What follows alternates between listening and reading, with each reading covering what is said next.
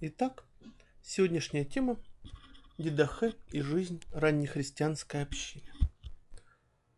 История общины начинается с Деяний апостольских. Это книга о том, как Дух Святой строит церковь. И история церкви – это есть еще и история того, как люди, ее наполняющие, приобщаются к Духу Святому, а через них приобщается Ему и весь мир. В первой общине все ощущают ответственность друг за друга. И книга Деяний о том, как светло жить в Боге. Но чтобы это знать, надо жить другими людьми, жить для других. Жизнь церкви есть жизнь Духа Святого в ней. Ереси и расколы, хотя существовали уже и в первом веке, и в самом начале, они всегда были вне и против церкви. А церковь – это множество праведников и святых, людей отроиченных, христоликих.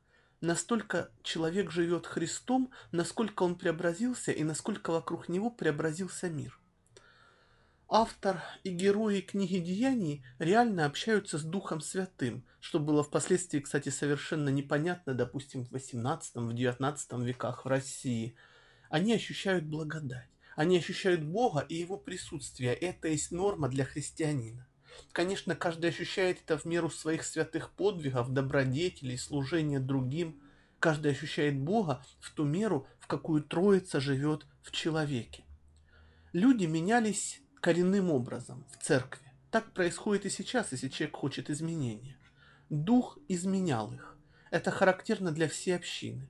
Быть христианином тогда понималось, как измениться коренным образом, и возврата к прошлой жизни нет. Для изменения нужно было отдать всю жизнь любимому Богу. Мне очень нравится по этому поводу одна фраза патриарха Алексея II, приведу ее вам. Нельзя быть христианином только в какое-то время, допустим, по воскресеньям в храме. Единственный способ быть христианином – это быть им всегда и всецело. У христиан первых веков, как и сейчас, были, конечно же, недостатки. Но устремление к Богу полностью меняло человека. Отдавать нужно было все. Они понимали, что нельзя отдать любимому меньше, чем все – меня это поражает и сейчас. Я знаю много удивительных, светлых, прекрасных христиан, и вижу, что у них тоже есть какие-то свои слабости, какие-то свои недостатки, но при этом у них есть эта красота, есть это сияние, есть эта настоящесть, за которую все что угодно Господь может простить. Эти люди ощущали себя гражданами нового мира, и новый мир назывался церковью. В анонимном послании к Диагнету, которое датируется вторым веком, сказано, что для христиан всякая чужбина – отечество, и всякое отечество – чужбина. Приведу вам цитату полностью. Христиане не разнятся от других людей ни страной, ни языком, ни житейскими обычаями. Но, обитая в греческих и варварских городах, где кому досталось, исследуя обычаи местных жителей в одежде, пище и всем прочем – они представляют удивительный и поистине невероятный образ жизни. Живут они в своем отечестве, но как пришельцы. Для них всякая чужбина – отечество, и всякое отечество – чужбина.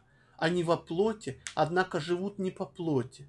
Находятся на земле, однако они граждане небесные. Повинуются существующим законам, однако жизнью своей превосходят самые законы. Они любят всех, однако всеми бывают преследуемы. Их не знают, однако осуждают. Их умершвляют, однако они оживотворяются. Они бедны, однако всех обогащают. Всего они лишены и по всем изобилуют. Словом сказать, что в теле душа, то в мире христиане. Душа распростерта по всем членам тела, а христиане по всем городам мира. Душа заключена в теле, но сама держит тело, так и христиане, заключенные в мире, как в темнице, сами сохраняют мир. Бог сам указал место христианам, место, которое и останется за ними.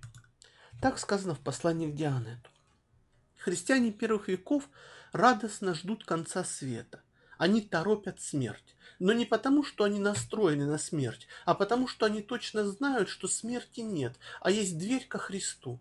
Они ощущают, что скоро время падшего мира пройдет, что мир обновится. Изменение самих христиан, преображение их, было лучшим доказательством того, что Бог стал человеком. на лицах апостолов и их учеников сиял свет преображения. Язычники пораженно смотрели на этих христиан и говорили, как эти христиане любят друг друга.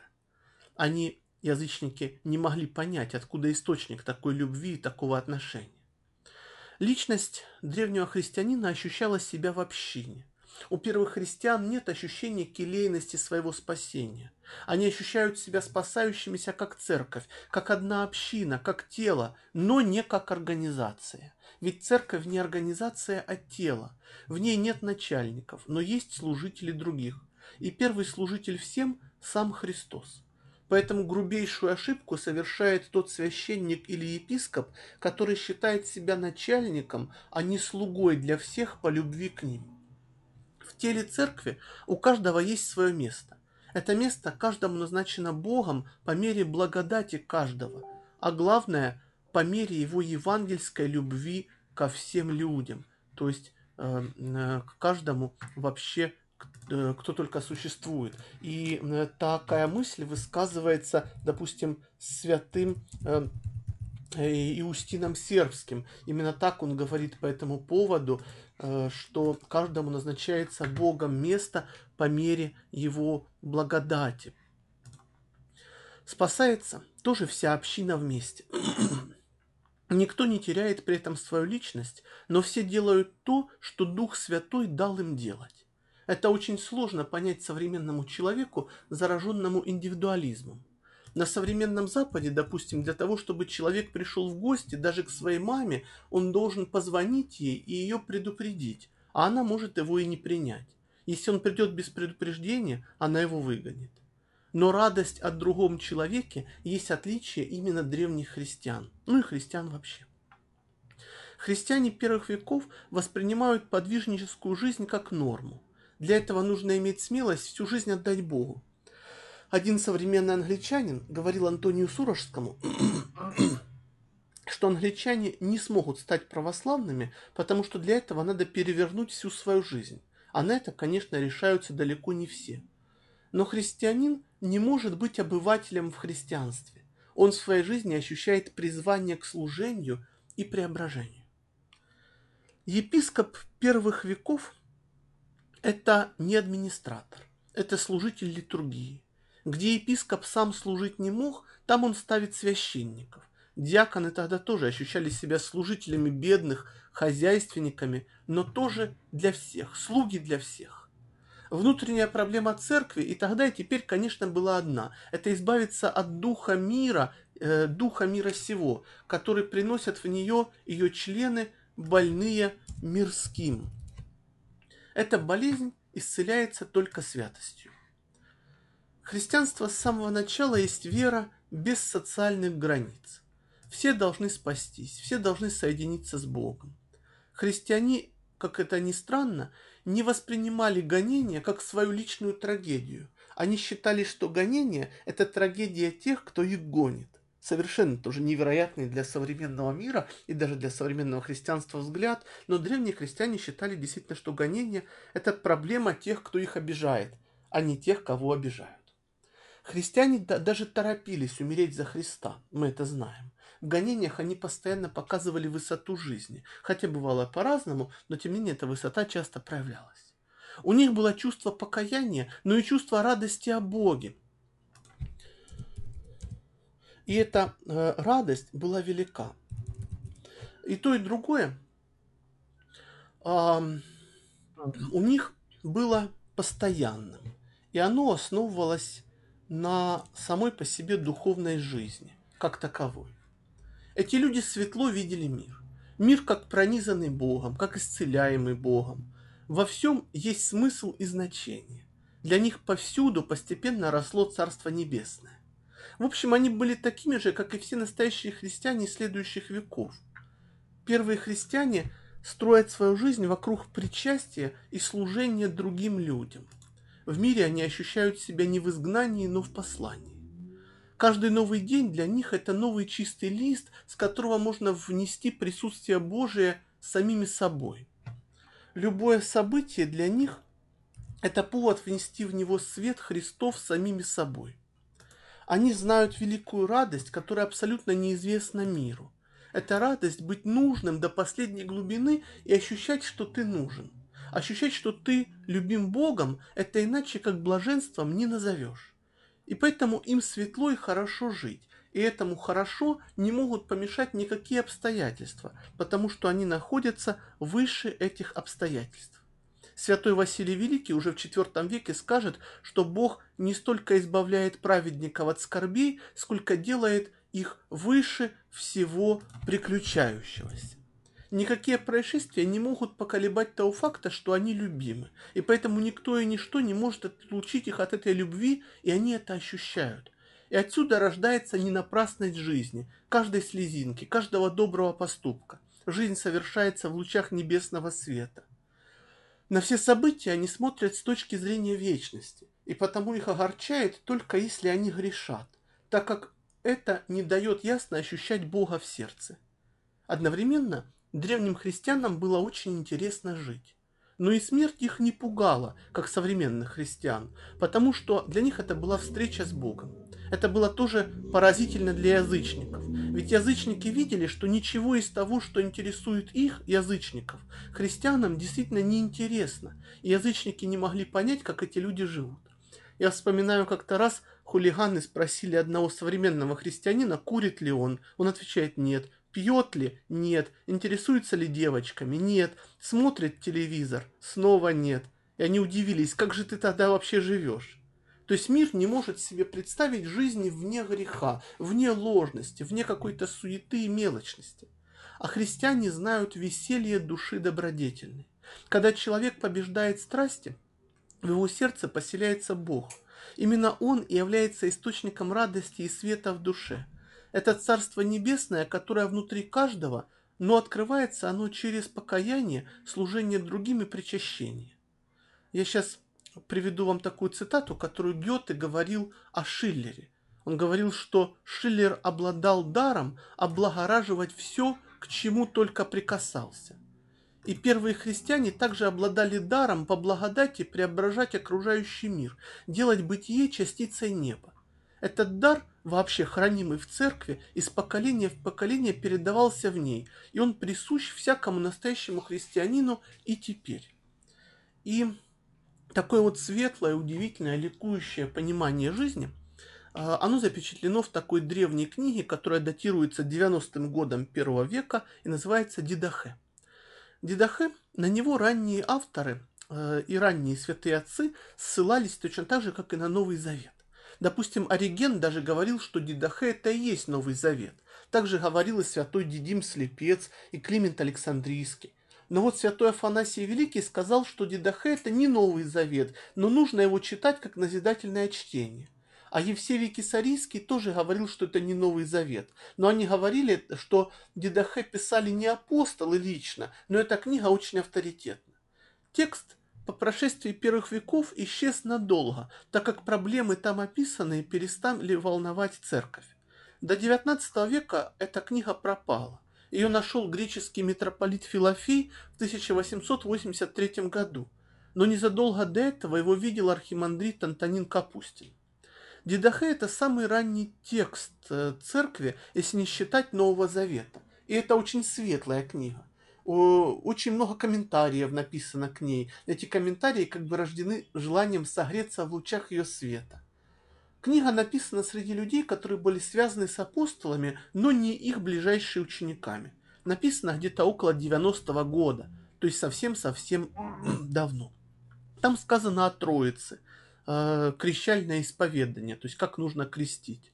Но систематических богословских изложений у мужей апостольских, то есть у первого поколения пусть апостолов, и в Дедахе нет. Основное это о том, кто Христос, Вопросы о природе церкви, так как христиане с самого начала считали себя общиной. Вопросы о литургике, об устроении церковной общины. Ведь христиане жили богообщением и живым, и настоящим. В Дедахе приводится интересная идея того, что жизнь людей располагается на двух путях – пути жизни и пути смерти. Путь жизни – это путь любви к Богу и людям, а путь смерти – это путь отпадение от такой любви, ну, которая уже, собственно, и рождает грех. То есть, смотрите, они грех рассматривают не сам по себе, допустим, блуд, э, гнев и так далее, а человек стал на путь смерти, и отсюда уже проистекают его грехи.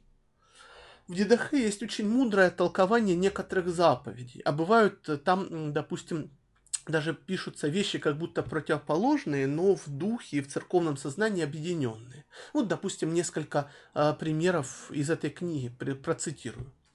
«Пусть запотеет милостыня твоя в твоей руке, пока не будешь знать, кому даешь». Или вот еще. «Некоторых люби больше души своей». Тоже как красиво, да? Некоторых люби больше души своей. Я думаю, у каждого из нас найдутся такие некоторые. Или вот еще. Случающиеся с тобой тяжелые обстоятельства принимай как благо, зная, что без Бога ничего не бывает. У мужей апостольских и в Дедахе существует понятие о покаянии, о покаянном состоянии человеческого духа. Вот смотрите, что там пишется в Дедахе. В день Господень, то есть воскресенье, собравшись вместе, преломите хлеб и благодарите, испо... то есть э, совершите причащение, да, исповедав прежде грехи ваши, дабы чиста была ваша жертва. Есть там и крещальная формула, то есть как следует крестить человека. Она очень интересная, я тоже вам э, про, э, процитирую, как это звучит. А что касается крещения, крестите так преподав наперед все это вышесказанное, крестите во имя Отца и Сына и Святого Духа в живой воде. Если же нет живой воды, окрести в иной воде, а если не можешь в холодной, окрести в теплой. Если нет ни той, ни другой, то возлей воду на голову трижды во имя Отца и Сына и Святого Духа, а перед крещением пусть постятся крещающий и крещаемый, и если могут, некоторые другие. Крещаемым уже повели поститься наперед один или два дня. А, то есть здесь обращу внимание на две вещи. Во-первых, автор говорит «если», да, все время «если». Если есть, допустим, чистая, да, хорошая, живая, как он говорит, вода, а, то в ней, если нет, то так, так, так. То есть он не создает этой книгой автор новую традицию, а он формулирует уже существующую традицию. А ведь это 90-й год, то есть смотрите, э, от а, Вознесение Христова прошло 57 лет, а традиция уже сложена, и она в церкви существует, как нужно крестить, что делать, как литургию совершать, в кого мы веруем. Всего 50 лет, 57 лет прошло со дня Вознесения Христова, а вот все это уже есть. А второе, когда автор говорит о посте, то он имеет в виду, конечно же, не эти великие там постели Петров, этого всего не было, а постились тогда целый день, день или два вообще ничего не ели. Вот такой пост имеется в виду. И смотрите, что говорится, что крещающие и крещаемые. То есть не, не так, как теперь, да, что прихожане э, в РПЦ постятся, а священники не постятся. А вот тут совсем наоборот, что и тот, кто крестит, и тот, кого крестят, чтобы постились. Вот. Но, кстати, упоминается в Дедахе и пост в среду и пятницу. Эм, Говорится там и о хлебе Евхаристии, и он понимается как хлеб единства общины. Тоже приведу по этому поводу цитату красивую. О хлебе же ламимом, э, тоже молитва приводится. Благодарим Тебя, Отче наш, за жизнь и ведение, которые Ты открыл нам через Иисуса, отрока Твоего. Тебе слава во веки как сей преломляемый хлеб был рассеян по холмам и собранный вместе стал единым, так и церковь твоя от концов земли да соберется в царствие твое, ибо твоя есть слава и сила через Иисуса Христа вовеки. В ранней церкви у священников не было служебников. Сколько кому Дух Святой давал говорить, столько человек и говорил, но четкого правила не было. Поэтому в Дедахе есть еще такой момент – Пророки пусть говорят после Евхаристии сколько захотят. Обратите внимание, да, что в Древней Церкви были пророки. А, вот, их чтили. Сейчас, пожалуй, если пророк, ну, пророки тоже есть в церкви, но такого почитания, конечно, к сожалению, они к себе не находят. Обратим внимание, что древние авторы, говоря о Боге Отце, используют слово «Бог», а говоря о Боге Сыне, используют обыкновенно слово «Господь». Хотя для христиан это одно и то же, но для древнего языческого мира слова «Бог» и «Господь» несли разный смысл. В сознании язычников Бог – это был верховный и далекий Творец всего мира, всей Вселенной. Он все сотворил, но позднее все либо бросил, э, либо устранился от всего, потому что он равнодушен к творению, либо он устранен своими собственными детьми. И вот этих детей язычники называют господа. То есть э, откуда произошло слово Господь. Таких господ много. Они не творцы космоса но они имеют силу чем-либо в космосе управлять. Это то же самое, что, допустим, олимпийские боги или боги э, викингов, они ведь не творили космос, но тем не менее они в этом там космосе чем-то управляют. Их много. Они либо узурпаторы власти, либо стали на месте устранившегося Творца. Но они также равнодушны к людям, как и Верховный Бог, но зато к ним можно обратиться, с ними можно договориться. Отношения с ними всегда происходят в духе рыночного обмена. Человек им дает либо жертву, либо услугу, а они ему урожай, ремонт, деньги, победу в битве и что еще человек хочет. Но любви, конечно, к ним у человека нет, и наоборот, от них к человеку тоже нет. Они безразличны к людям, они заняты своими склоками, делами, проблемами, всем, что у них происходит – что их волнует, ну, как, допустим, олимпийские боги, да, постоянно, чем они только не были заняты. Но любви к человеку у них нет, они к людям безразличны. И тем не менее, к ним можно обращать молитвы, в которых человек предлагает им сделку. Но обратиться к Творцу-Создателю для язычника было немыслимо, так как он, Создатель, абсолютно равнодушен и никогда не ответит. И вот проповедь учеников Христа состояла в том, что Бог, Творец мира, это одновременно и Господь, к которому можно обращать свои молитвы, что Он о нас заботится, что Бог и Господь это одно и то же. Для нас это понятно, а для древнего мира это звучало таким откровением, ну, просто чем-то невероятным, чем-то совершенно, что тебя просто потрясет. Время мужей апостольских, то есть первого поколения после апостолов, это время постоянных гонений. И освободиться от гонителей было, в принципе, очень легко. Нужно было просто словами сказать, что ты не христианин. И все. Никаких доказательств приводить не нужно было, просто отречься от Бога. Но никто этого не делал. Люди предпочитали умереть. Они умирали не за идею, они реально умирали за живого Христа, которого знали, ощущали и любили. Ведь есть разница между тем, как помогает враг рода людского и как помогает Бог. Если враг обещает многие блага, то Бог предлагает себя. Враг предлагает обойти мучение, а Бог предлагает пройти мучение насквозь и вынести опыт преображения. С врагом человеку кажется, что все будет хорошо, но все оказывается плохо. А с Богом, наоборот, кажется, что все будет плохо, а все оказывается хорошо.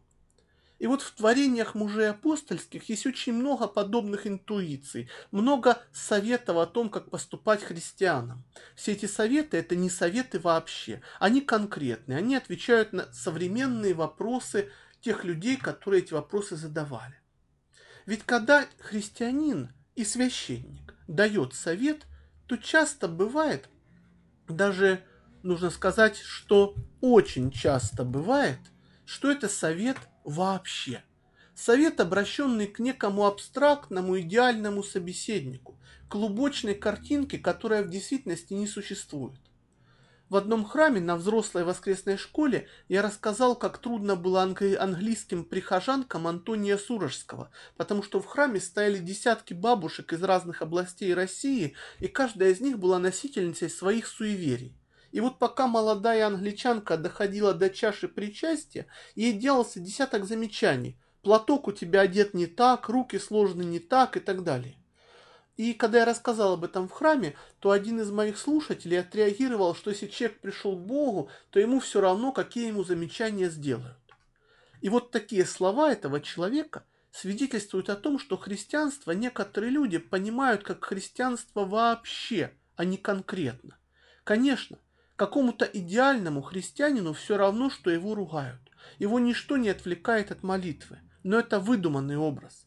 А реальному живому человеку больно, и его боль – это не образ, ее не исцелить трафаретным ответом.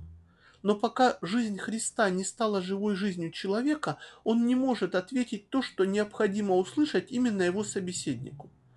Есть, допустим, люди, для которых Бог воспринимается не как отец, а как мать.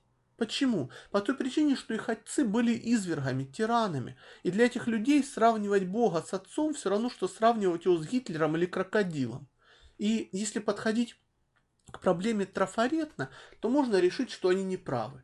Но если пасторски мудро, то их можно и нужно понять. Но неопытный священник или христианин, давая советы, смотрит на то, что должно быть вообще, а не на душу конкретного человека. Нужно еще сказать, что святые отцы и мужи апостольские не были изобретателями веры, они были ее свидетелями. Поэтому они не модернисты. Они стараются найти наилучшие слова для выражения опыта богообщения, которое всем христианам было известно. Христиане того времени имели крепкую надежду на Бога. Эта надежда их не подводила. Но ведь по человеческому рассуждению им было тяжело жить. Но им при этом было очень хорошо, потому что они любимы, и они надеялись на того, кого любят.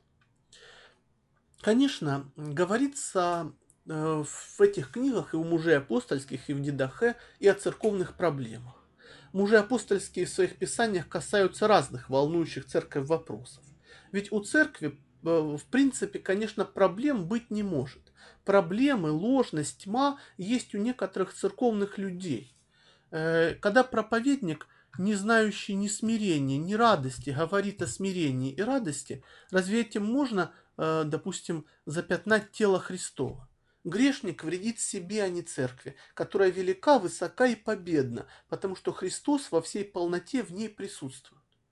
Известный современный патролог Ерофей Влахас как-то спросил одного афонского старца о том, есть ли проблемы в православном богословии – и старец ответил, что в богословии проблем нет, но есть проблемы в головах некоторых православных богословов.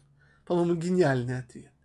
Но церковь же всегда пребывает светлой, и всегда в ней много святых и праведников. Но увидеть их может только тот, кто хоть в малой мере причастен их подвигу и опыту.